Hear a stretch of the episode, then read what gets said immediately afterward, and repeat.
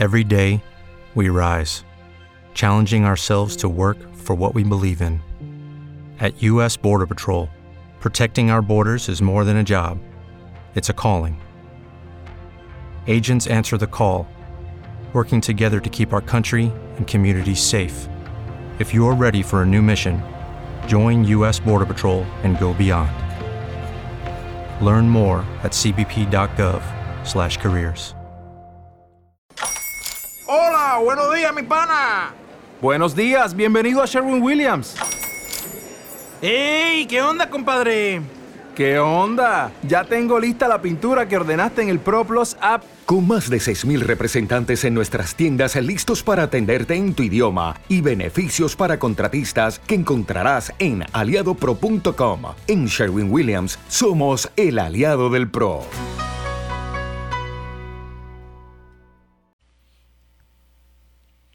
Leo la palabra de Dios en el nombre de nuestro Señor Jesucristo. Amén. El Hijo honra al Padre y el siervo a su Señor. Si pues yo soy Padre, ¿dónde está mi honra? Y si soy Señor, ¿dónde está mi temor? Dice Jehová de los ejércitos a vosotros, oh sacerdotes, que menospreci- menospreciáis mi nombre y decís, ¿en qué hemos menospreciado tu nombre? En que ofrecéis sobre mi altar pan inmundo. Y dijisteis, ¿en qué te hemos deshonrado? En que pensáis que la mesa de Jehová es despre- despreciable. Oremos al Señor. Padre amado, gracias.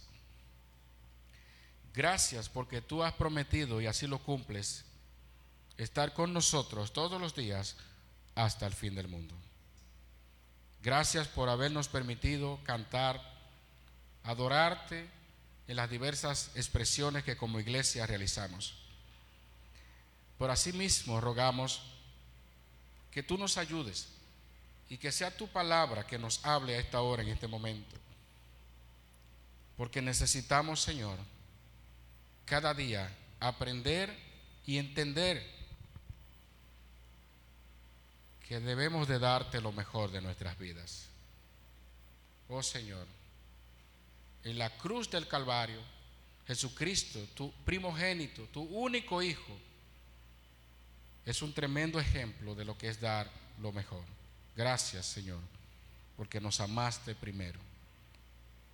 Por ahora ayúdanos a que en nuestro peregrinar por esta tierra, lo más importante sea darte lo mejor de nuestras vidas. Y que pase de un simple deseo o querer, sino que produzca también el hacer. Pero sabemos también por tu palabra que tú eres, Señor, quien produces el querer como el hacer por tu buena voluntad. Permítenos que cada día hagamos tu voluntad y exaltemos tu nombre en el nombre de Jesús. Amén y amén. Hermanos, en estos días hemos estado hablando sobre las primicias. Y qué importante es para nosotros reconocer que Dios es el creador y que no hay nada en esta tierra que usted diga o desligue a Dios de su bendición. El Señor Jesucristo enseña y a través de las escrituras podemos ver claramente que de Jehová es la tierra y su plenitud, el mundo y los que en él habitan. Aún usted misma, usted mismo que nació en el año tal, no, las, no lo sabía. No se imaginaba que iban a ser. Pero Dios sí tenía un plan con cada uno de nosotros. Y que luego entonces de haber atravesado por muchas cosas, sus padres, usted quizá en el transcurrir de su vida, viene, se convierte a Cristo, Dios muestra misericordia una y otra vez en su vida. Y que a la hora entonces de darle a Dios, de devolverle a Dios de lo que Él le ha dado, no tengamos un corazón como el que vimos en estos días, un corazón dispuesto, un corazón alegre como cuando el pueblo daba las primicias y cuando ellos a frente al sacerdote tenían que decir de dónde Dios los sacó. Esto es algo, hermano, que debemos nosotros comenzar a hacerlo en este año. Si no lo habíamos hecho este año, debe ser el año de darle lo mejor a Dios de nuestras vidas. Y ese texto de las Escrituras, en el Antiguo Testamento nosotros vemos un círculo repetitivo o un ciclo repetitivo que se da mucho y es que el pueblo, Dios lo bendice, por un lado, pero el pueblo hace lo malo, Dios lo castiga, ellos luego piden perdón, se arrepienten, Dios lo bendice y todo eso, miren, se da constantemente de principio a fin. Pero es triste ver que el último de los libros, el último libro del Antiguo Testamento que conocemos en este orden, presente la crisis espiritual que estaba viviendo el pueblo y más aún ahora los sacerdotes, o sea, los que estaban para dirigir al pueblo, los que estaban para velar que hubiera una verdadera adoración a Dios. Los sacerdotes que no podían sacrificar cualquier cosa, los sacerdotes que debían de evaluar lo que se hacía, sin embargo, ellos mismos ya estaban descalificados. Y miren cómo empieza este versículo 6. El hijo, el hijo honra al padre y el siervo a su señor. Debería. Es lo lógico, es lo natural. Ya sabemos que los hijos hoy en día muchos no, no honran a sus padres y muchos siervos tampoco a su señor o a sus señores. Pero aquí dice, si pues yo soy padre, ¿dónde está mi honra? Y si soy señor, ¿dónde está mi temor? ¿Cómo le llama usted muchas veces en sus oraciones a Dios? Padre, Señor, soberano, sublime, excelso. Pero una cosa es decir y otra cosa es vivir. Y otra cosa es que verdaderamente usted corresponde con lo que está diciendo. ¿Cuántos inconversos o personas en el mundo que dicen que Dios es su Padre, que dicen que Él es el Señor, que dicen que Dios es bueno, pero nada que ver con Dios? Ahora más usted que dice que tiene a Cristo en su vida. Ahora más usted que dice que tiene a Cristo en su corazón. El pueblo necesitaba esta reprensión, en especial los sacerdotes. Dios le está haciendo preguntas como acostumbra el Señor hacer para llevarla a la reflexión. Recuerden lo que pasó con Adán y Eva. Lo primero que Dios hizo cuando se acercó a ellos fue responderle con preguntas. ¿Dónde estás tú? Cada vez que el pueblo hacía lo malo, Dios llamaba a un profeta reprendía al pueblo y le hacía preguntas también Dios a través de estos libros proféticos. Preguntas que debían de responder en su mente y en su corazón. Si pues yo soy padre, como ustedes dicen, y si soy Señor, como ustedes dicen, ¿qué les hace falta? Ya lo han dicho, no hay problema, está bonito en decirlo, pero solamente les hace falta honrar a Jehová, temer a Jehová. Y dice aquí, dice Jehová de los ejércitos, a vosotros, oh sacerdotes, que menospreciáis mi nombre, mi nombre y decís, ¿en qué hemos menospreciado tu nombre?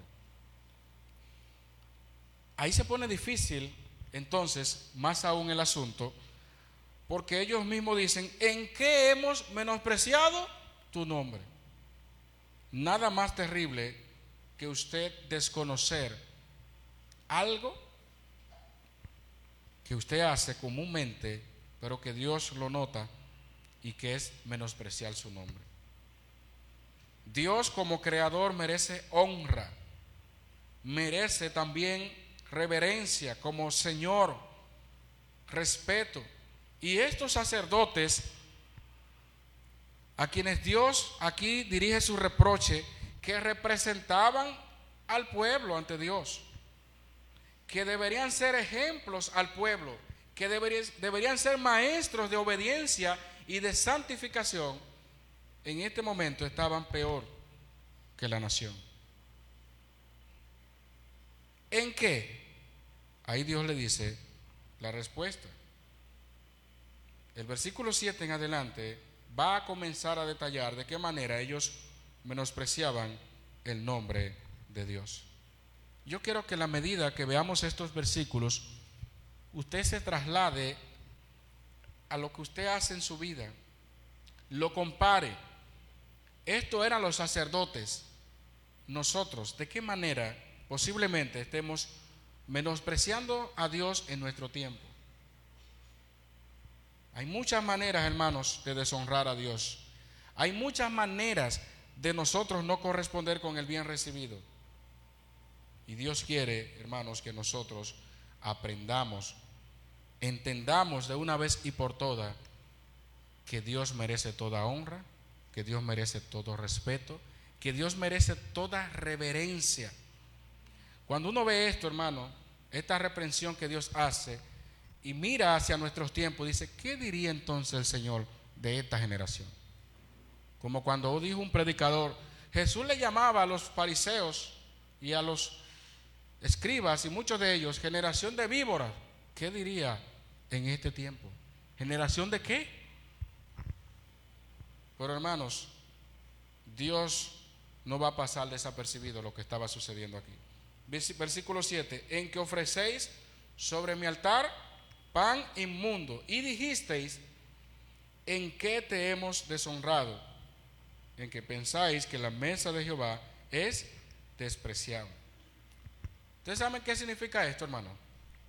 Cada vez que yo dice, ¿y en qué? ¿En qué? ¿En qué te hemos deshonrado? ¿En qué te hemos menospreciado? Como dice el versículo anterior. Esto habla de ceguera espiritual. Ellos estaban espiritualmente ciegos. No veían que el ofrecer pan inmundo deshonraba al Señor. Algunos se preguntan, ¿a qué pan se está refiriendo aquí? Porque no podía referirse al pan de la proposición, pues no se ofrecía sobre el altar. Algunos entienden que podía referirse de manera figurada a la carne de los sacrificios animales según menciona Levíticos 3, 9 al 11.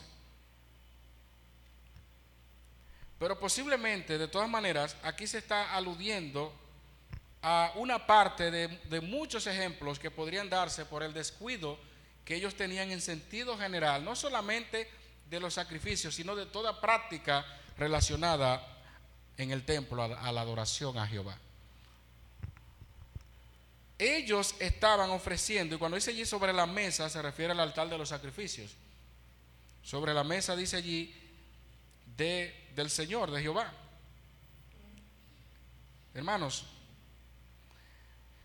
nada más terrible puede sucederle a una nación, en este caso a un pueblo de Dios como el pueblo de Israel, que ya sabemos que el, reino se había dividido, ya sabemos todo lo que habían pasado en la historia, y que ya en este tiempo debían estar mejor espiritualmente, luego de la lección que Dios le dio, no solamente lo que pasó ya sabemos detrás en Egipto, sino llevarlo al desierto y luego del desierto, que heredaron la tierra y que luego se constituyeron como pueblo de Dios, como nación, y que vinieron luego los asirios y luego los babilonios por la ruptura del, del reino Sabemos que Israel, el reino de Israel se fue primero, pero el reino de Judá, la línea donde viene Cristo, duró más tiempo, pero al final terminó también en decadencia espiritual.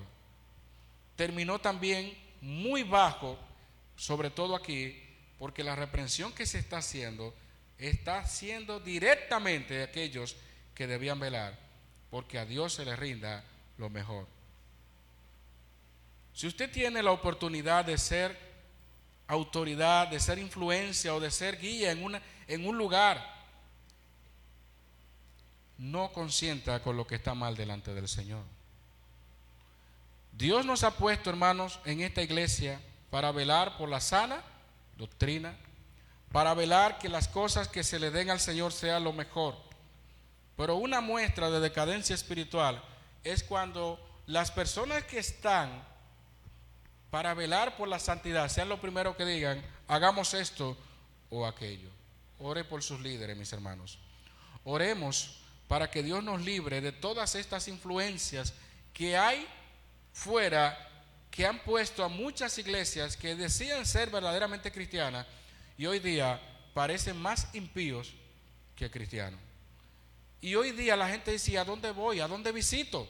Porque es que ya el mundo y la iglesia pareciera lo mismo. Porque comenzaron poco a poco, como estos sacerdotes, diciendo que eso no es nada. O en qué, qué mal estamos haciendo. Porque la pregunta que ellos hacen es, ¿en qué hemos menospreciado? ¿En qué hemos hecho esto? Entonces eso se llama ceguera espiritual. Que Dios nos dé el entendimiento cada día para discernir qué cosas no debemos permitir y qué cosas sí debemos de hacer. Los sacerdotes tenían claro, según la ley, que, que los rituales del tabernáculo, del templo, tenían que ser exactamente como lo decía la ley. Ustedes saben lo que pasó con Nadab y Abiú, ¿verdad? Ofrecieron un humo extraño y Dios no tuvo por inocente al culpable. Murieron inmediatamente. Y eran hijos de los sacerdotes. ¿De, quién era hijo? De Aarón. Porque para Dios no hay vacas sagradas. Para Dios no hay favoritismo. Quien cometió pecado, quien está mal delante de Dios, Dios no va a decir, eso está bien. Ahora vamos a ver cómo se describe la deshonra a Dios de la siguiente manera. Versículo 8, ¿qué dice? Y cuando ofrecéis el animal ciego para el sacrificio. ¿No es malo? ¿Qué requería la ley? Según Levíticos 22, 19, la ley requería que se sacrificaran animales sin defecto. O sea que lo que estamos viendo aquí, hermanos, no era tan simple como se lee. Esto era una ofensa directa al Señor una ofensa directa al Señor. Mire lo que dice allí. Y cuando ofrecéis animal ciego para el sacrificio, ¿no es malo? Asimismo, cuando ofrecéis el cojo o el enfermo, ¿no es malo? Preséntalo pues a tu príncipe. ¿Acaso se agradará de ti o le serás acepto, dice Jehová de los ejércitos? Ellos estaban ofreciendo lo que Dios rechazaba y era una forma de despreciar, como dice el texto allí, la mesa del Señor. Esto, hermanos, no es honrar a Dios.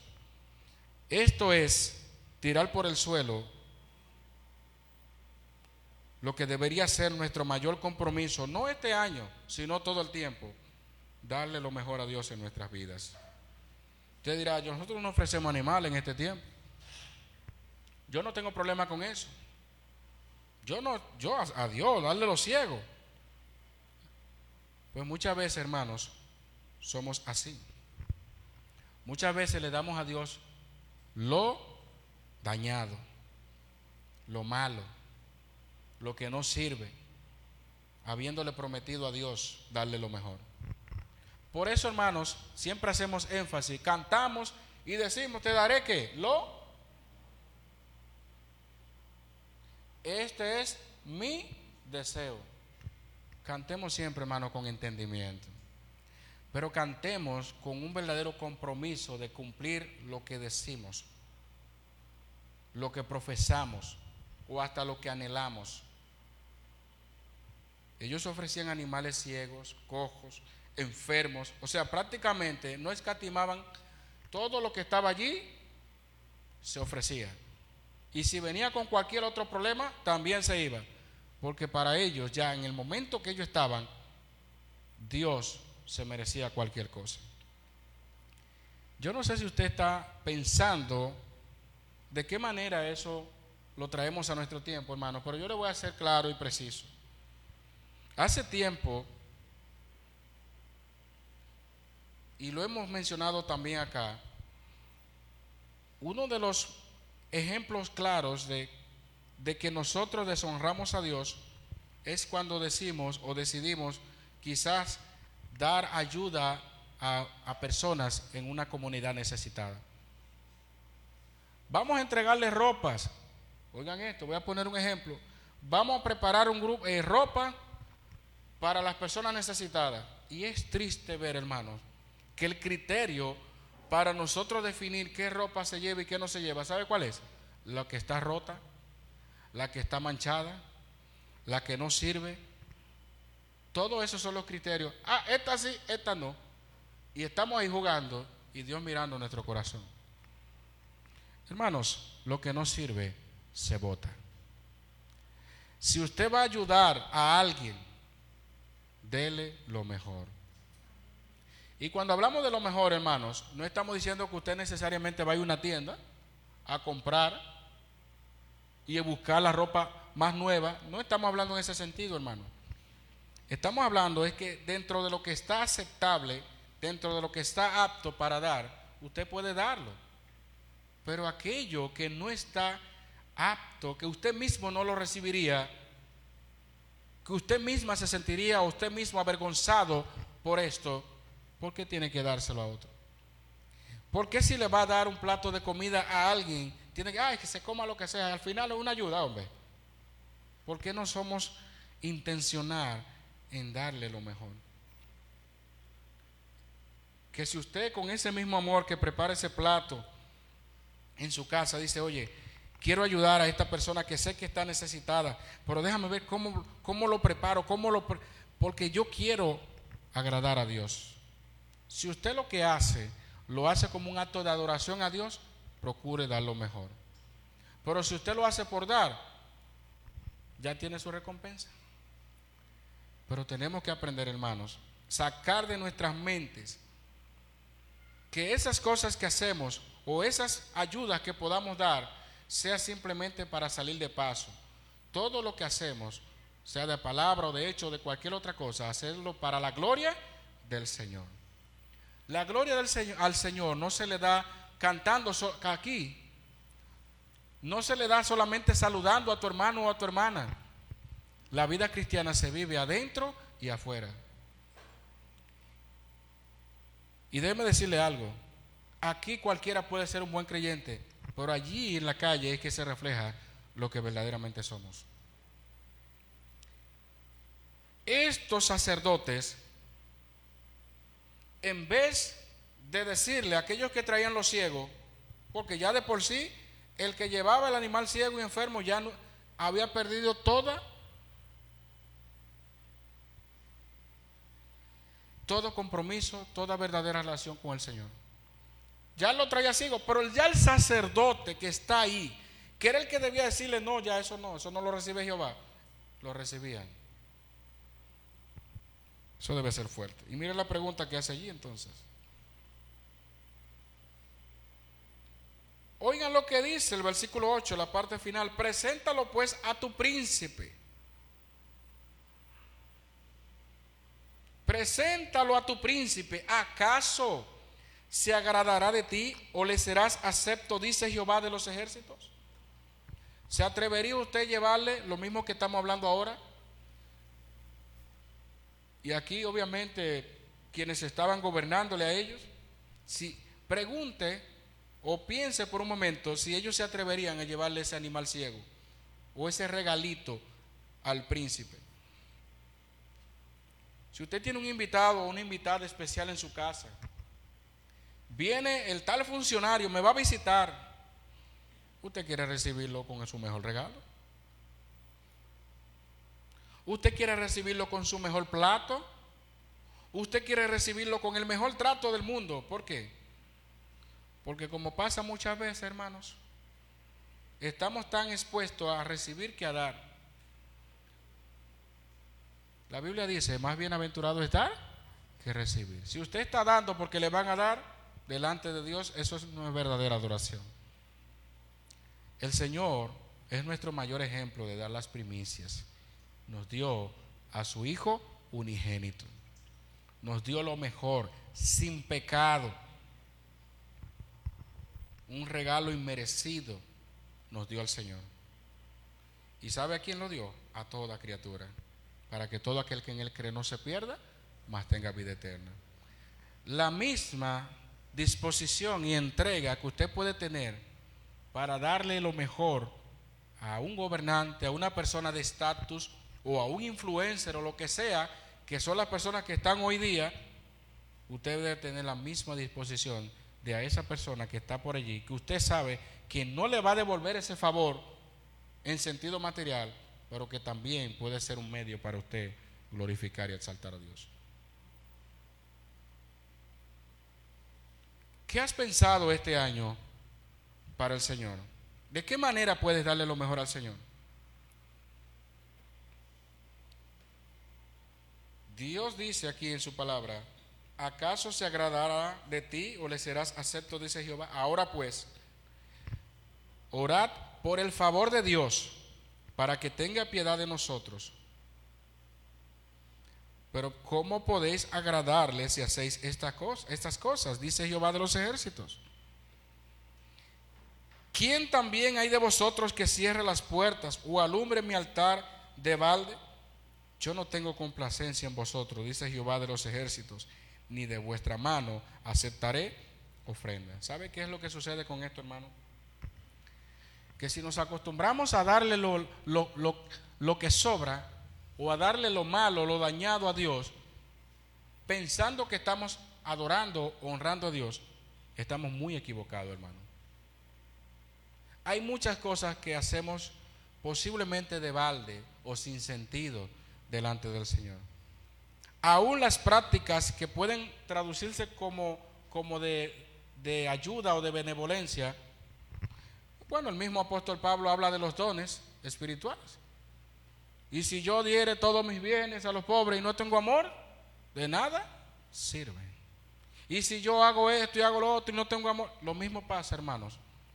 Si yo digo que exalto, que adoro a Dios, le llamo Padre, le llamo Señor y a la hora de la verdad le estoy dando a Dios lo que, lo que aparezca y no estoy comprometido en darle una mejor adoración, déjeme decirle que bíblicamente está demostrado que Dios no recibe aquello que no le agrada. Lo que no agrada a Dios, aunque usted diga ya lo adoré, Dios no lo recibe. Y posiblemente tengamos años pensando que le estamos dando la gloria a Dios y al final estamos simplemente cumpliendo con rituales aprendidos quizás desde el nacimiento, con rituales aprendidos ya en el tiempo que tenemos en el Evangelio, pero no porque estamos verdaderamente adorando al Señor. Hermanos, entendamos que Dios se complace en aquellos que verdaderamente se dan primero a sí mismo a Dios su vida, su cuerpo, su tiempo, todo, y también de los que tienen, le dan lo mejor a Dios. Eso es un acto de adoración. ¿Qué Dios te ha dado que todavía no le ha dado lo mejor? ¿Qué Dios te ha dado que todavía lo tienes así y no lo das para Dios? Puede ser tu, tu talento, pueden ser tus dones, no siempre van a ser cosas materiales. No siempre van a ser cosas materiales. Pero evaluémonos, hermanos, porque posiblemente estemos en la misma condición que estos sacerdotes, donde Dios tuvo que decirle, yo no tengo complacencia en vosotros. Malaquías está diciendo, imploren por la misericordia. Pero ¿cómo puede agradarse Dios? Versículo 10, miren lo que dice ahora.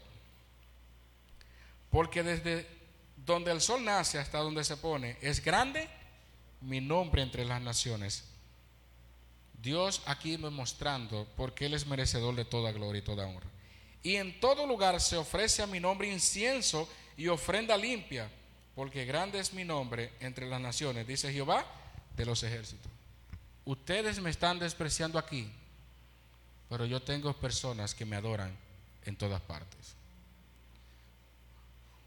A veces usted se cree o nos creemos lo último y al final, Dios siempre tiene un remanente fiel en todas partes.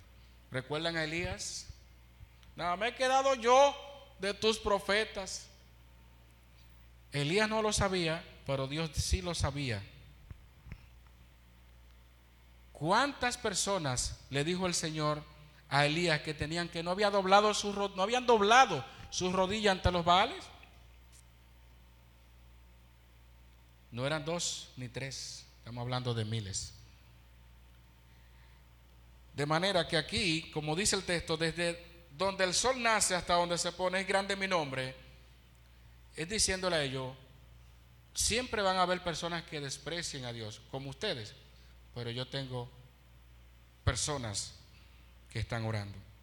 Hoy en día hay muchos creyentes deshonrando a Dios, pero hay muchos que están adorando a Dios. ¿Y sabe qué es lo más interesante de esto? Que Dios conoce a los que son suyos.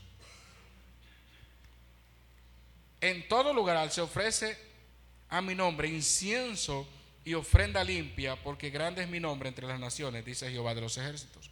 Para muchos resulta confuso esto, porque el lugar de adoración en el tiempo bíblico sabemos que se centralizaba en el templo de Jerusalén. Pero por otro lado, también vemos lo que había sucedido en la nación, cómo se habían dispersado y cómo hicieron luego el intento de reestructurarlo, aunque en el momento no fue igual que al principio. Muchos se fueron por allá, otros por allá, pero cuando llegamos al Nuevo Testamento, ya esa barrera que existía se quitó. Porque Cristo, en Cristo Jesús, como dice Efesios, el Señor derribó la pared intermedia de separación entre judíos y gentiles. Y aquí con esta referencia se habla precisamente de todas las personas que en, ese momento y todo el tiempo adoran y exaltan al Señor. Aún en el Antiguo Testamento, que era bien estricto la adoración, habían personas de otras naciones que Dios las salvó y Dios tuvo misericordia de él. Como le dijo, como dijo el mismo Pedro cuando reconoció lo que pasó con Cornelio. ¿Sabe lo que dijo él? En verdad comprendo que Dios no hace acepción de personas, sino que de toda nación se agrada del que le teme y hace justicia. La idea es la siguiente, hermanos. Si usted no le da lo mejor a Dios, se la dará a otra, otra persona. Pero Dios se va a glorificar con la otra. Y no lo que usted entiende o pretende creer que es lo que adora al Señor. Desde donde sale el sol hasta donde se pone, su nombre es grande. Ese es el Dios que usted y yo adoramos. Pero lo triste es en el versículo 12, y vosotros lo habéis profanado cuando decís, inmunda es la mesa de Jehová, y cuando decís que su alimento es despreciable. Habéis además dicho, oh, qué fastidio es esto y menospreciáis, dice Jehová de los ejércitos, y trajisteis lo hurtado. Aquí se añade otra cosa más. Porque no era solamente lo que tenía defecto, sino también lo que se había robado. Y presentasteis ofrenda. ¿Aceptaré yo eso de vuestra mano? Dice Jehová. Una adoración, según ellos, buena, pero estaba contaminada. Estaban totalmente contaminados. ¿Y sabe lo que es hurtar, hermanos? Hurtar es robar. Por ahí dos connotaciones. Porque una cosa es cuando alguien, como cuando un atracador va y le quita la cartera a una mujer o despoja a cualquier persona, eso es robar a la fuerza. Eso es robar de esa manera. Pero también hay una forma de robar sin que el otro se dé cuenta que usted está sentado y alguien, sin usted darse cuenta, tomó lo suyo y se lo llevó, eso se llama hurtal. Por eso la Biblia, cuando vemos en Génesis, dice que Raquel hurtó los ídolos de la casa.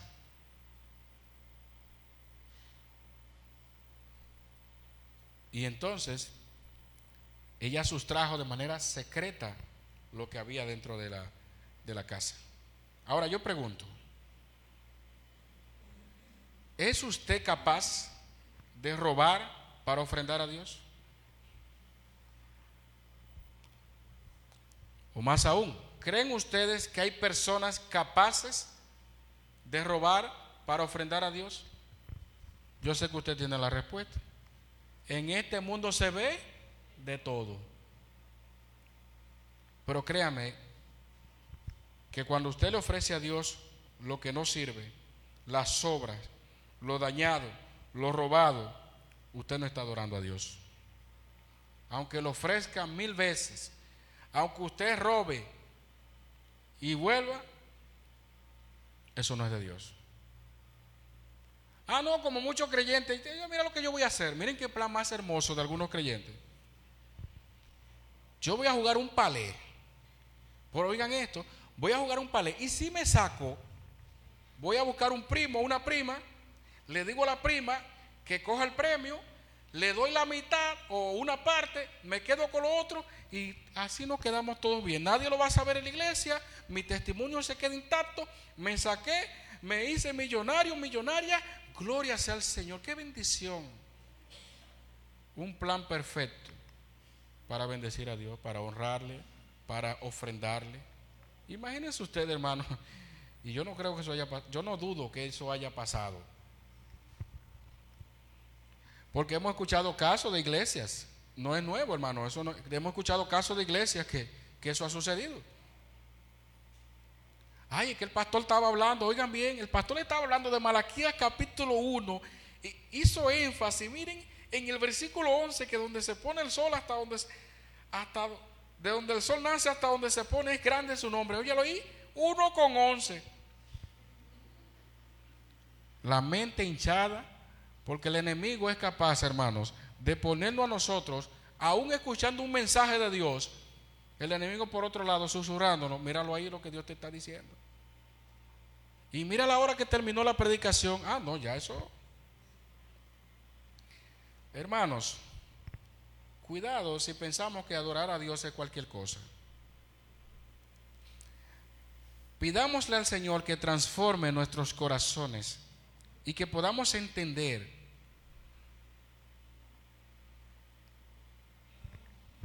que es un acto privilegiado que tenemos inclusive de darle a Dios.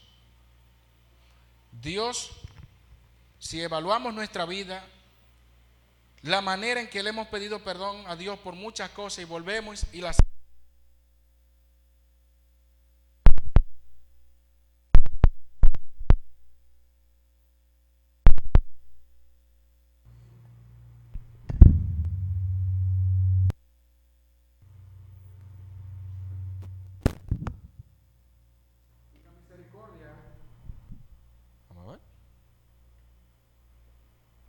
Y la misericordia que Dios ha tenido con nosotros, mis amados, debe de verse como un privilegio el poder dar para su nombre. Nosotros deberíamos de decir, Señor, de lo que tengo te doy, pero gracias, porque no soy merecedor ni siquiera de esto. Con todas las cosas que hemos hecho, que hemos deshonrado a Dios, era para que el Señor nos llevara allá porque no somos merecedores ni de estar acá. Pero sin embargo, a veces aún esto, como pasaba con esto, con los sacerdotes, dice, oh, qué fastidio es esto. Para ellos se había vuelto algo fastidioso. Ya estaban cansados. Ay, que tantas veces, o oh, tantos sacrificios. Oye, mira la fila, mira. ¿Y cuánto que hay por este año? Hermanos, nunca veamos el servicio a Dios como un fastidio. Nunca veamos la adoración que debemos darle al Señor como algo que ya estamos cansados de esto.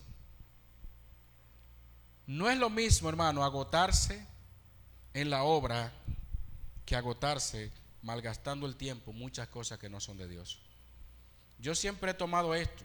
Cuando salimos de una limpieza, cuando salimos de algo, decimos, oye, qué cansado estamos. Pero gloria sea al Señor. Pero pude honrar al Señor en lo que hice. Pero qué triste es cansarnos haciendo cosas que no son de Dios. Cansarnos en cosas perecederas. Por eso dice la Biblia, hermanos, amarás al Señor con toda tu, con todo tu corazón, pero también con toda tus fuerzas. tenemos tanto empeño y tanta fuerza para hacer cosas que nos agradan a nosotros y no estamos dispuestos a hacer lo mismo por la cosa de Dios.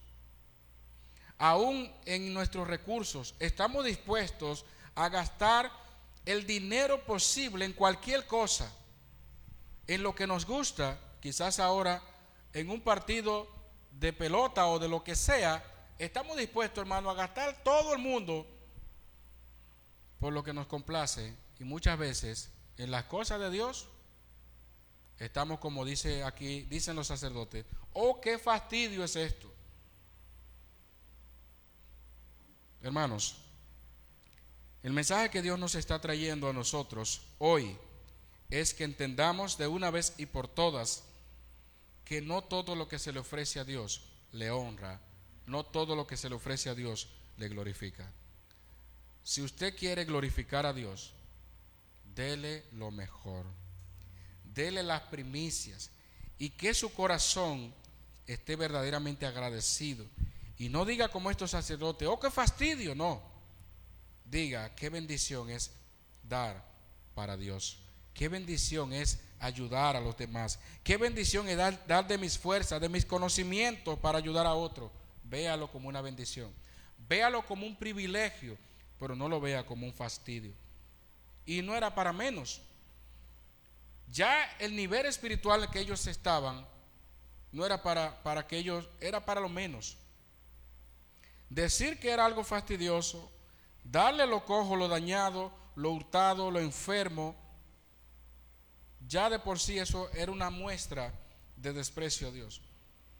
Pero versículo 14 dice lo siguiente, y con esto vamos concluyendo. Maldito el que engaña, el que teniendo machos en su rebaño, oigan bien, promete y sacrifica a Jehová lo dañado. Aquí se está hablando de algo aún cada vez más terrible.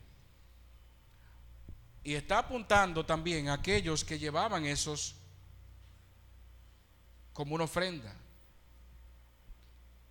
Esos animales, teniendo lo que está diciendo allí, lo mejor, o sea, promete darle lo mejor y al final termina ofreciendo, sacrificando lo dañado.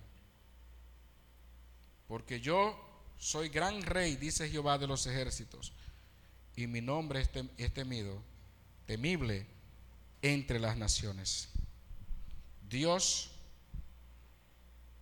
no acepta sacrificio defectuoso, Dios no acepta sacrificio dañado, Dios no acepta sacrificios u ofrendas robadas, Dios acepta un corazón íntegro, Dios acepta un corazón dispuesto a darle lo mejor a Dios.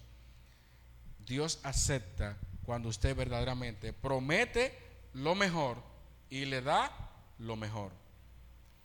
Dios no acepta que usted le prometa lo mejor y le dé lo peor.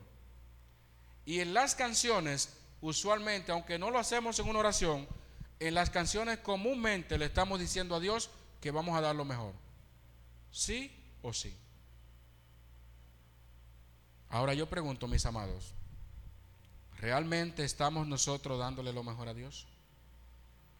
Miren la condición espiritual de los sacerdotes, miren la condición espiritual del pueblo en sentido general. ¿Cómo está tu condición espiritual?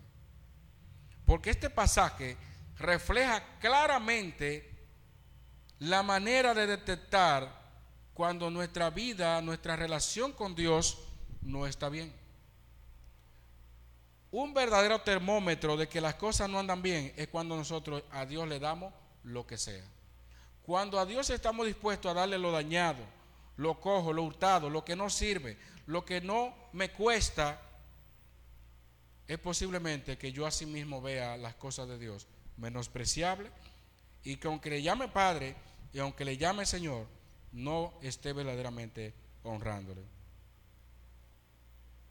Que Dios nos ayude, mis amados que Dios nos guarde, porque el versículo 14 concluye con una maldición. Maldito el que engaña, el que teniendo machos en su rebaño, promete y sacrifica a Jehová lo dañado. Para Dios, en vez de ser de bendición, maldición.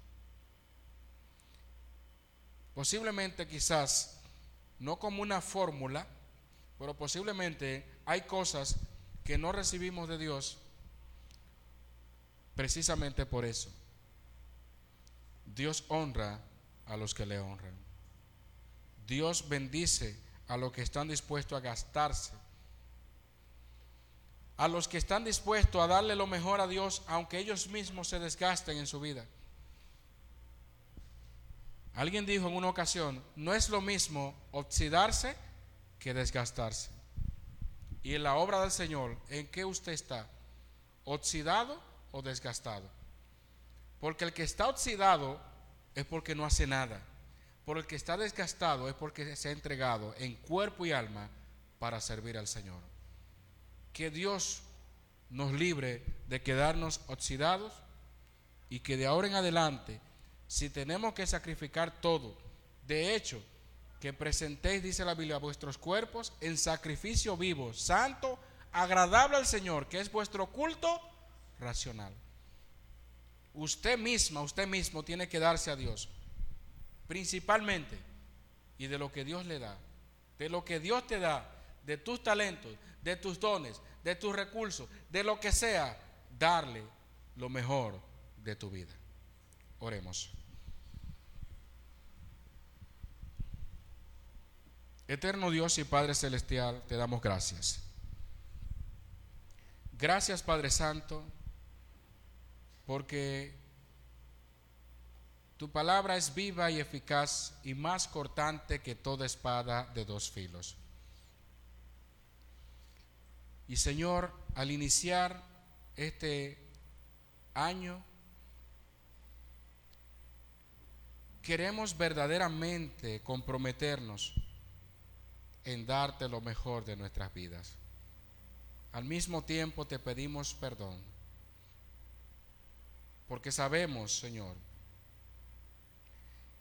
que posiblemente tengamos tiempo, años, ofreciendo y dando para ti, pero quizás no sea de la manera correcta, ni con la actitud correcta, y al final, delante de ti, eso es sacrificio vano, eso es sacrificio no aceptable. Ayúdanos a entender que a Dios se le da la excelencia y que no consiste en llamarle Padre, Señor, Rey, consiste también en demostrarlo con nuestras acciones.